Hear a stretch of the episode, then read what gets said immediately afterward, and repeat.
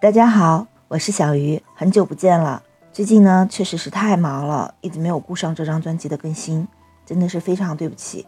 我们今天呢，话不多说，就将之前没有讲完的内容继续讲完吧。那我们今天要讲的内容呢，依旧是开篇三章到底怎么写。前面两期呢，我们已经讲过了第一点和第二点，不知道大家还记不记得？如果大家对第一点和第二点不太记得了的话，可以先去听一听前面的两期节目。那第三点我们要说的呢，就是很多新手小白呢，经常会想要在第一章堆世界观、解释金手指、解释主性关系，长篇大论的花了五六百字。解释你的创意有多么精妙，多么新奇。其实你们干嘛在开篇堆设定呢？用到的时候慢慢展开，不香吗？完全没有必要在第一章就把这些东西全都堆出来呀。你这样堆设定，没有人愿意看的。也不要以为自己的设定多么精妙，没有人写过，不可能的，一定有人写过哦，只是你们没有看到而已。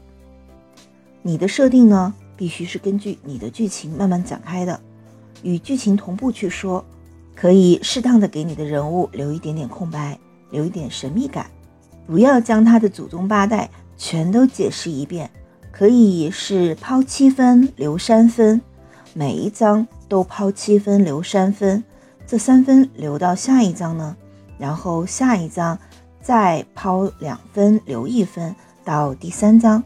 那么你的开篇三章，每一章都是有一个小钩子，能够勾着你的读者继续的看下去。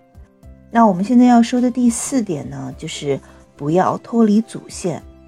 写网文呢，就跟玩游戏是一样的，是需要通关的哟。人物领了任务以后，第一步是看任务介绍，对吧？第二步呢，就是要去看地图和辅助介绍了，然后你才能做任务呀。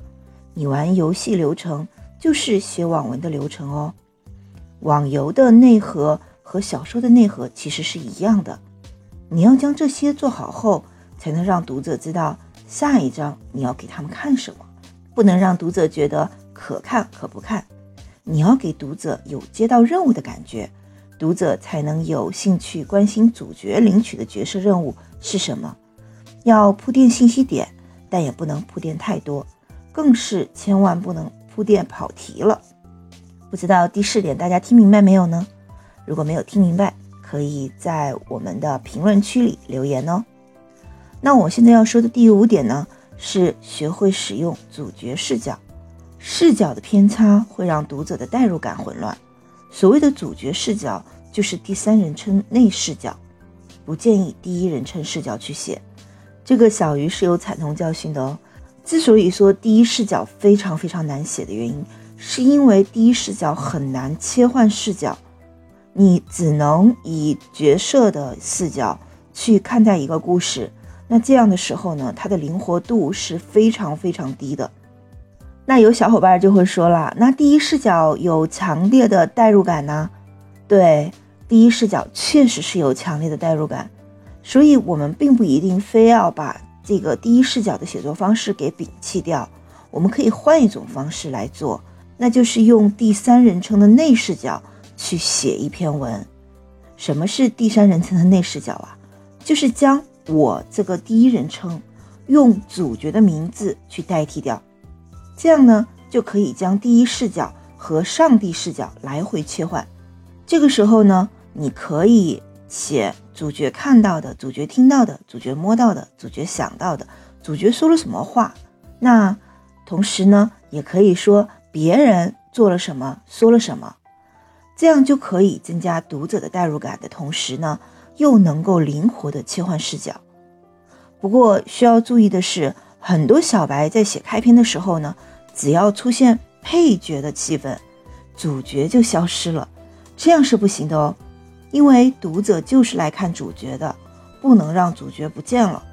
如果主角不见了，读者的代入感就断了，后面想要续起来就是很难的事儿了。不要用上帝视角去写配角哦。即便这一章在写配角，主角也是必须要出现的。比如配角在台上打斗，他看了一眼主角，这样也是可以的，就是一定要有主角出现的场面。开篇的人设呢，一定是要稳定、要脸谱化的，视角呢也是一定要稳定的。不过一定要记住哦，主角视角不是等于第一人称。刚才我们说了，叫第三人称内视角，用这种方式写，代入感也是很强的。大篇幅写配角的时候，必须要让配角通过语言和眼神带出主角，这也是刚才我们说到的一个重点。那第六点呢，就是如何制造高潮情节。什么是高潮情节啊？就是冲突最激烈的点呢，也可以说是事件爆发到解决的整个过程。或者呢，说是事件爆发到情绪释放的整个过程。那开篇呢，就告诉读者说我这个故事要怎么写。那你会看到一个什么样的主线故事？必须通过对白去说，抛出话题，这样呢就可以给主角立人设，抛出主线，也不会过于平铺直述。读完前三章就知道看点和主线了，这样是最好的。那大悬念放在这里。然后读者看到的就是主角如何成长，还有一些小事件去支撑剧情的发展，一环套一环的让高潮迭起，一直牵动着读者的好奇心去往下读。这种方式大家一定要去学，所以制造高潮情节大家一定要去注意，千万不能说写上十几章还是平平淡淡的去叙述，那这样真的没有办法吸引你的读者的。那第七点呢，也就是我们要说的最后一点，就是怎么在开篇既介绍了人设，又抛了设定。那人物和设定呢，都必须要在开篇发出来。当出现一个全新的地点和对后续剧情有影响的人物的时候呢，你们要对自己提出几个问题。这几个问题是什么呢？就是他们的存在是不是有必要的？他为什么要在这里出现呢？他是想要做什么？是铺垫冲突，还是透露信息？如果这个人没有出现的必要，要么就往后靠，要么呢就干脆就不要了。所以不要在开篇的三章里面出现不那么重要的角色和不那么重要的剧情，没有必要把这种可有可无的内容放在重要的黄金三章中去说。所以开篇三章一定是你们想要给读者看到的最精彩的、最有吸引力的部分。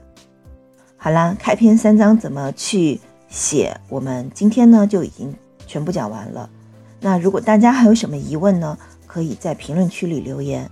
下期节目呢，呃，具体讲什么我还得想一想。大家可以把你们想知道的问题留言告诉我，也可以加一下我的那个听友圈，在里面有一个提问的功能，可以用那个提问的功能去提问。我每天都会去看一下我的听友圈的，所以。在那里提问的话呢，不容易被忽略，嗯，我也更容易能够清晰的去跟你们解答。那好啦，就这样吧，我们下期节目再见吧。